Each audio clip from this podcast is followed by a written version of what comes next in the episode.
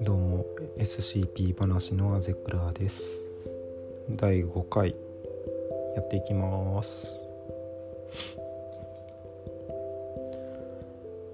SCP-1962 あーまたなんかオブジェクトクラスがよくわからん。アイテム番号 SCP-1962 オブジェクトクラス。なんて読むんだこれ。政府の後に読めない。レリキア。レリキア。特別収容プロトコル、えー、SCP-1962 は異物サイト62のプラスチック製ストレージコンテナに保管します。SCP-1962 の実験はスティーブンソン博士またはショート研究員に許可を得る必要があります。実験中は常に手袋を着用しなければいけません。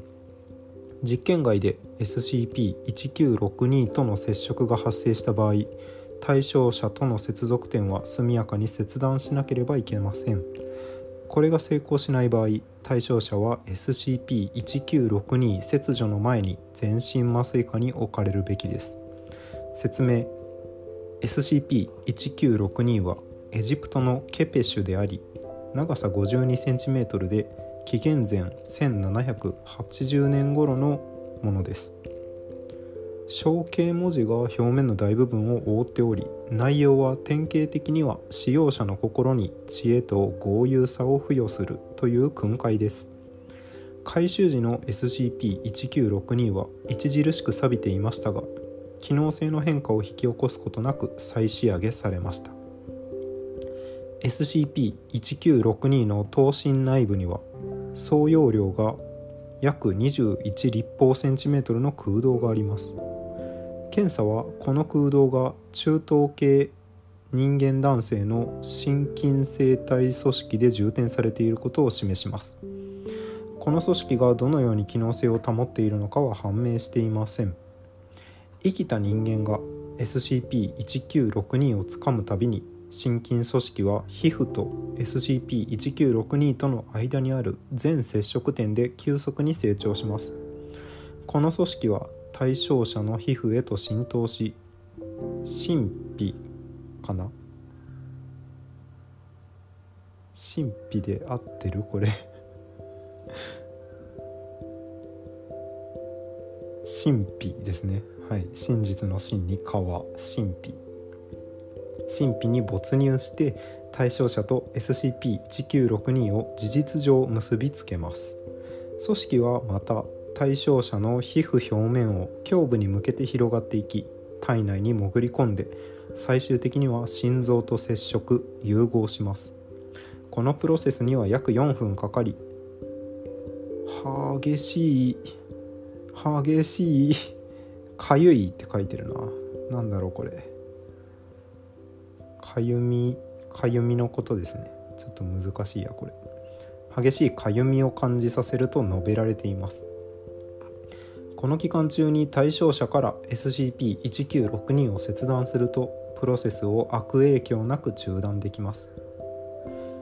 プロセスが完了すると SCP-1962 からの電気信号は同房結束の自然な機能を無効にして対象者の心拍を安定化します。概して被験者の心拍数は心理的状態に関係なく約 75bpm を保ちます。対象者が SCP-1962 を武器として使おうと試みた場合 SCP-1962 が生成する信号は140から 190bpm の範囲で急速かつ一定しない状態になります。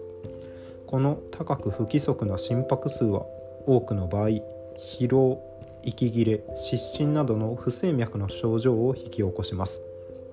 この時対象者が頭首胴体に開いた傷に苛まれている場合は SCP-1962 は 260ppm 以上の心拍数をもたらし対象者を深刻な心臓障害及び致命的心停止へと急速に導きます。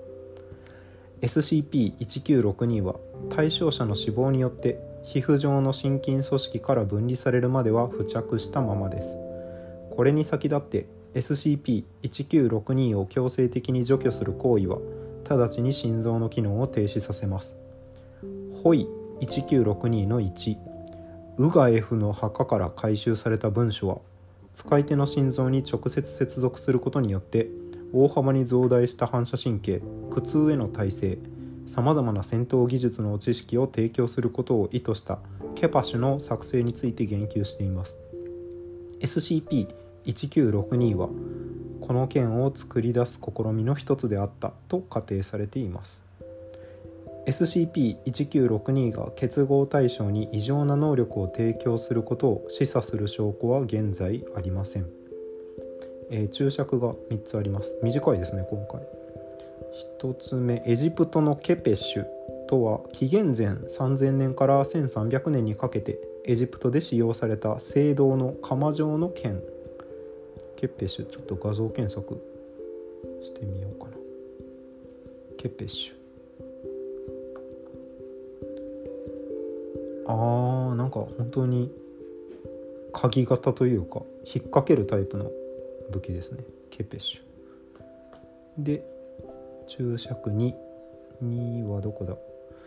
えー、プロセスが完了すると SCP-1962 からの電気信号は同房結束の自然な機能を無効にして対象者の心拍は安定化します。概して被験者の心拍数は心理的状態に関係なく約 75bpm を保ちます。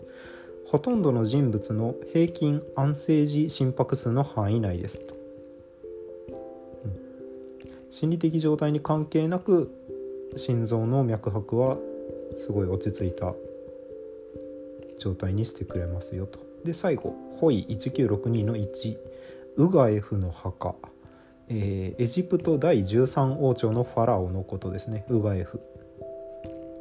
紀元前1794年から1757年まで即位していたらしいです。えー、っとまずオブジェクトクラスの方を見ようかな。レリキアの意味をちょっと見てみます。政府レリキア。遺物。はーん。はーん。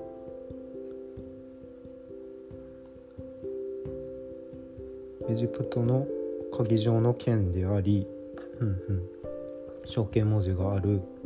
使用者の心に知恵と豪遊さを付与する。と書かれている。錆びているが機能性の変化を引き起こすことなくああ研ぎ直したんですねこれ多分。再仕上げされました。刀身内部には約21立方センチメートルの空洞があります。この空洞が中等系人間男性の心筋生体組織で充填されていることを示します。生きた人間が剣をつかむと心筋組織は皮膚と SCP-1962 の間にある全接触点で急速に成長します。この組織は対象者の皮膚へと浸透し神秘に没入して対象者と SCP-1962 を事実上結びつけます、えー、組織は皮膚表面を胸部に向けて広がり体内に潜り込む。最終的には心臓と融合。激しいかゆみを覚える。このプロセスの間に切断しようとするとあこのプロセス中に、えー、SCP と対象者を実験対象者を切断するのは大丈夫。プロセスを悪影響なく中断できます。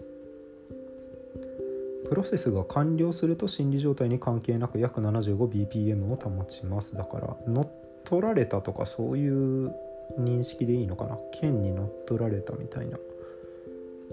対象者が、えー、SCP を武器として扱おうと試みた場合 SCP-1962 が生成する信号は急速かつ不定期不安定な脈拍となりますと。不整脈の症状を対象者に引き起こします。この際対象者が頭首胴体などに開いた傷に苛まれている場合は 260bpm 以上の心拍数をもたらし深刻な心臓障害及び致命的心停止へと導きます。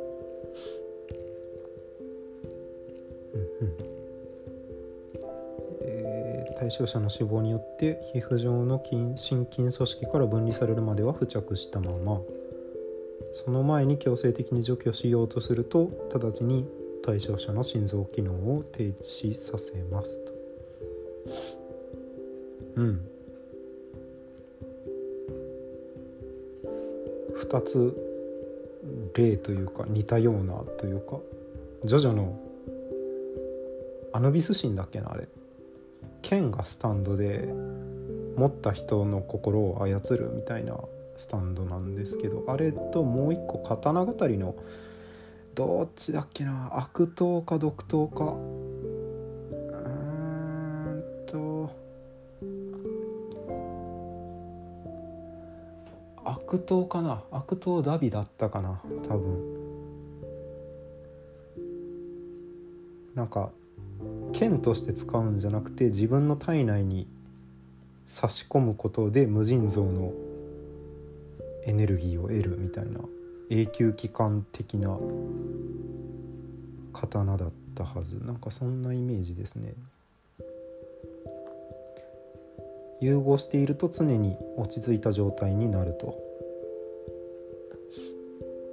知恵と豪遊さを付与する、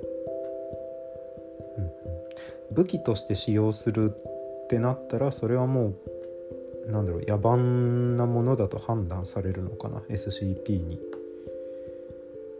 で対象者が審判を下されるというようなイメージでしょうか。変形彫り物武器生物学金属のタグがついてますね。うんうん。これセーフなんだ。まあそうか。意思がないので保管の仕方さえ間違えなきゃそんなに。っていうことですかね。異物。政府。の異物ですね。レリキア。他にもシリーズありそうですねこれ。熱 SCPJP の方行きましょう。では。今日ちょっと短めかな。あ怖そう。怖そう。ちょっと待って。えー、ドアのドアが半開きで奥から光が漏れているような写真が添付されてあります。SCP-1379 の JP アイテム番号 SCP-1379 の JP どのくらいやばいかケテル。閉じ込め方。SCP 1379JP をずっと起きて見張っててください。もし他に楽しいことがあってもそっち行かないでください。ずっと見張っててください。SCP-1379JP から出てきた生き物は SCP-1379JPA って呼んでください。あと SCP-1379JPA は危ないのでみんなで押さえ込んでそれからベルトとか紐でぐるぐる巻きにして閉じ込めてください。あと超能力で操られた人も同じようにして閉じ込めてください。SCP-1379JPA とおしゃべりしてはダメです。なぜならそれは気分が悪くなるからです。どんなものか。SCP-1379JP は財団施設にあるドアです。ドアは壊せないし鍵がかかってて通れません。あとドアノブに触るとすごく難しい数学の問題が聞こえます。でも SCP-1379JP の問題は難しすぎて誰も分かりません。僕も分からなかったので多分無理です。SCP-1379JPA は SCP-1379JP からたまに出てくる生き物です。今は1体捕まえてて SCP-1379JPA の1って呼んで閉じ込めてます。SCP-1379JPA の1は20歳から30歳くらいの人間に見える生き物です。日本語によく似た知らない言葉を使います。質問の記録とか SCP 1379JPA の1の書いた字とか見ると日本語に似てることがわかります。でも SCP-1379JPA の1の書いた文字を見たりおしゃべりを聞いたりすると下に書いているみたいなことになるのでどんな言葉なのかよく分かりません。頭痛が痛くなります。熱が熱いです。38度 C 出ます。ぼーっとしたり眠くなります。朝までぐっすり眠れます。でもたまに SCP-1379JPA の1の書いた字を見たり一緒におしゃべりしても上に書いたようなことにならない人もいます。その人たちはなぜか SCP-1379JPA の1と仲良くなって SCP-1379JPA の1を逃がしたり助けたりしようとします。これはやばいことです。職員を操ったり好かれたりするなんてとんでもなくやばい超能力だと思いました。あと SCP-1379JPA の1は下に書いてあるみたいにすごく頭がいいです。僕たちが何年かかってもわからないような数学科学の問題をすぐ解けます。数を数える時僕たちが知らない数を数えます。漢字によく似た難しい字を書きます。IQ を測ったら高すぎてわからなかったです。さらに SCP-1379JPA の1は財団についてもすごくたくさん知ってます。僕たちが閉じ込めているオブジェクトのことは僕たちより詳しいですし僕たちの名前や家族やいろんなことまで全部知ってますしやばすぎです。絶対ケテルだと思います。質問の記録。捕まえてすぐの SCP-1379JPA の1に質問しました。答える人。SCP-1379JPA の1質問する人。博士。名前忘れた。ごめん。吹き SCP-1379JPA の1は逃げ出さないように椅子にぐるぐる巻きにしてあります。録音開始2028年。日にちも忘れた。ごめん。博士。では質問を始めます。よろしいでしょうか？SCP-1379JPA の1はい。ところでひょっとすると私はあなた方にオブジェクトとみなされ収容されたということでしょうか？博士。はい。SCP-1379JPA の1すみません。えー、っとあなた方は私のことを普通ではない何かだと思ってここに閉じ込めているのでは？博士。すみません。もう少しゆっくり喋ってもらってもよろしいでしょうか？SCP 1379JPA の1ゆっくり。これ以上ゆっくりですか？もはやスローモーション再生みたいだ。博士。スロ何ですか？それは。SCP-1379JPA の1いえ何でもないです。とにかく私はここに閉じ込められているわけですね。博士。えそうなんですか？SCP-1379JPA の1そうなんですよ。くそ。ドアの向こうで仲間が待ってるってのに。博士。仲間？あなた以外にもあなたみたいな頭のいい人がいるんですか？SCP 1379JPA の1そうですよ。あなたみたいなというのがどういう意味かはわからないですけど。少なくとも知能面で言えば私は標準的な部類で。博士いびき。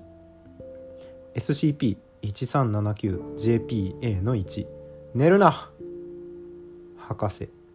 いやもう食べられないよ。あああ寝てないですよ。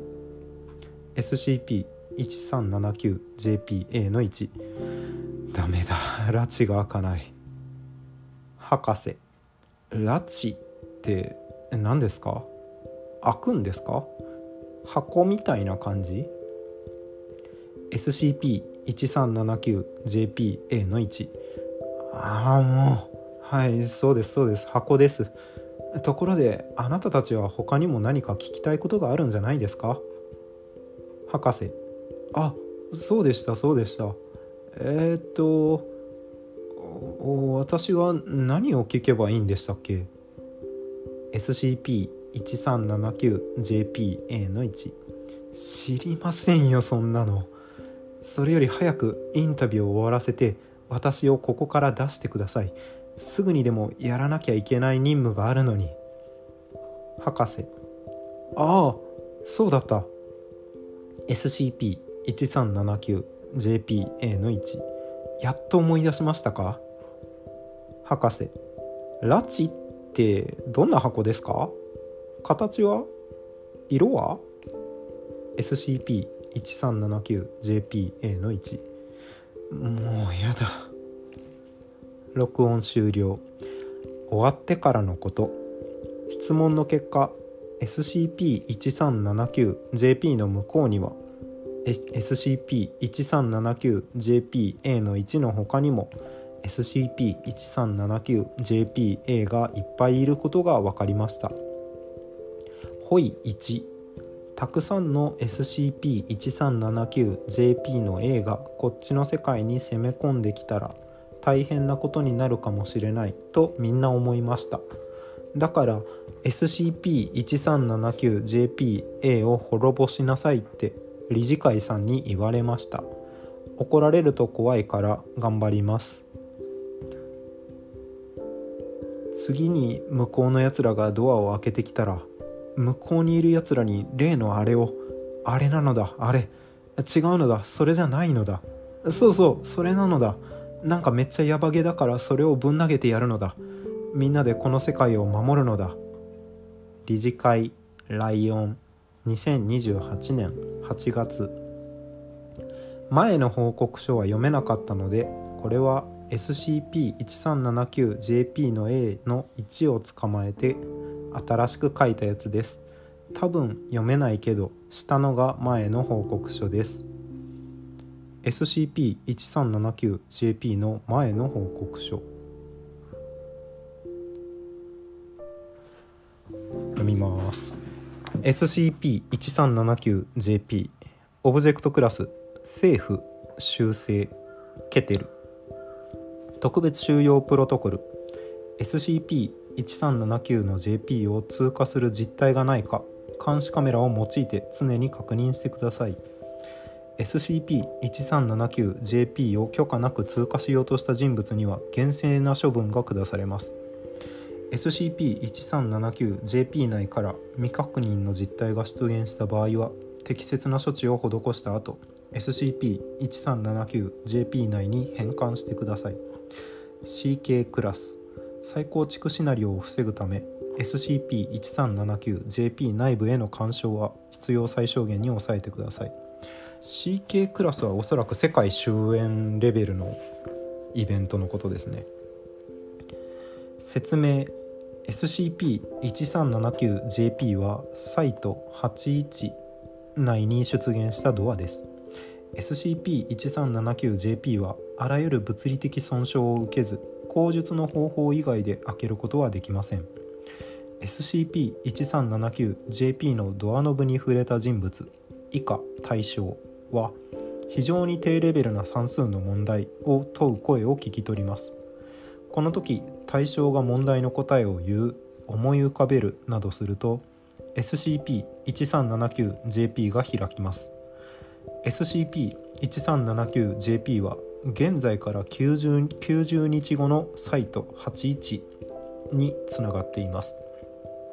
すでに対象が SCP-1379JP を通過し元いた時代より未来にいる場合対象がもう一度 SCP-1379JP を開くと SCP-1379JP はその時代から90日前のサイト81につながります。ホイ1オブジェクト内部の詳細な観測が初めて行われました観測の結果観測範囲内の職員すべてに重度の精神対抗及び知能の低下が見られました。日本支部理事会はこれに対しオブジェクトの大量収容違反による XK クラス世界終焉シナリオすら引き起こしかねないという判断のもと SCP-1379JP のオブジェクトクラス引き上げ及びエージェントを派遣しての詳細な内部調査を行いました。ホイ2 1379JP の内部調査に向かったエージェントからの定期連絡が途絶え期日に,、ま、期日になっても帰還しませんでしたそのため機動部隊を派遣しエージェントの救出及びさらなる内部調査が行われる見込みです。え、という SCP ですね2種類記事がありました。えーと、とまず先に読んだものから。こちらの記事はほとんどひらがなで書いてある。低俗な言葉遣いの記事となってますね。まあ、こう後に読んだ方で書いてましたが知能低下。著しい知能低下が見られるということで、えー、注釈がありますね。11どこだろう。11あった、えー、理事会ライオンって書いてたやつですね。次に向こうのやつらがドアを開けてきたら向こうにいるやつらに例のあれをあれなのだあれ。違うのだそれじゃないのだ。そうそれなのだのそれ。について注釈があります。いつだったか。SCP-1379JP から出てきためっちゃヤバげなあれのことですね。それね。はい。めっちゃヤバげだからそれをぶん投げてやるのだ。みんなでこの世界を守るのだって言ってますね。はい。これインタビュー記事のインタビュー記事の A の1がエージェントってことですかねおそらく。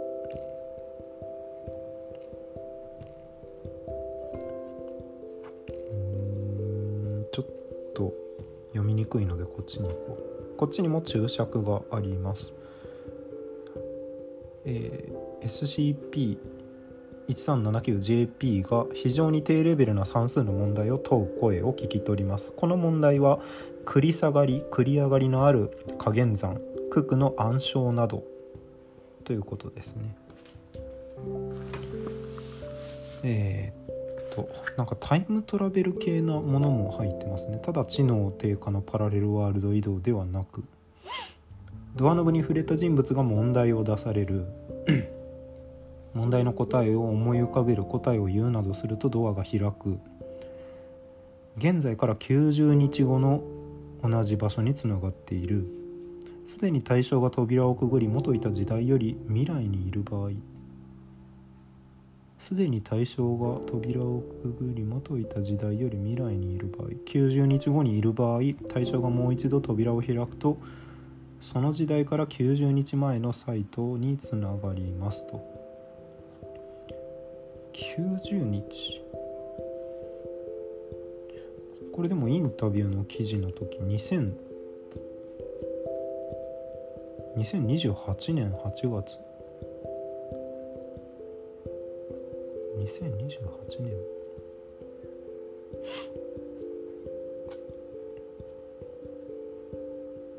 90これはあれかな？年年は特に考えなくていいのかな？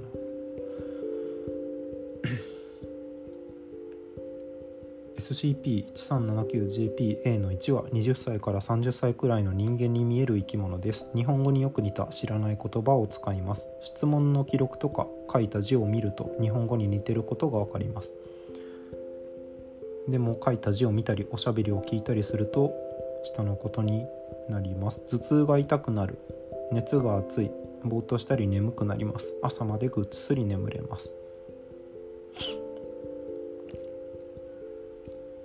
御用の方の知恵熱。ということですかね。情報量が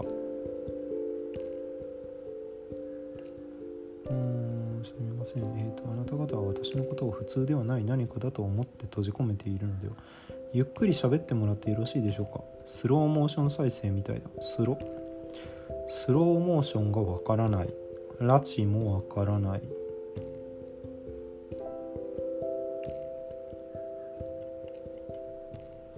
何歳ぐらいの精神年齢になってるんだろう。見張るとかが分かるもし他に楽しいことがあってもそっち行かないでください。ずっと見張っててください。うん。ドアノブに触るとすごく難しい数学の問題が聞こえます。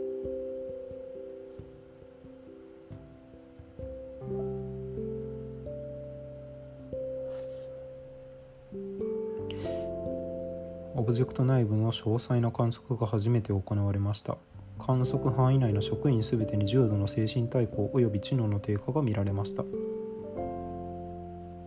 観測範囲内の職員すべてに重度の精神対抗及び知能の低下が見られました。